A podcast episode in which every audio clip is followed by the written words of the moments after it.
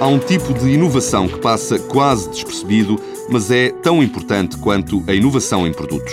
Francisco Mendes Palma, diretor do Espírito Santo Research Setorial, unidade do BES responsável pelo desenho do Concurso Nacional de Inovação BES-TSF, explica que a inovação no processo faz muitas vezes a diferença entre um serviço viável e outro sem futuro. É bastante relevante termos eh, a capacidade de perceber que a inovação também acontece no processo e dar importância a isso, porque muitas vezes pode ser o processo que faz toda a diferença. Nós podemos estar a oferecer o mesmo tipo de produto, mas a forma como lá chegamos, o processo como lá chegamos, ele pode marcar toda a diferença.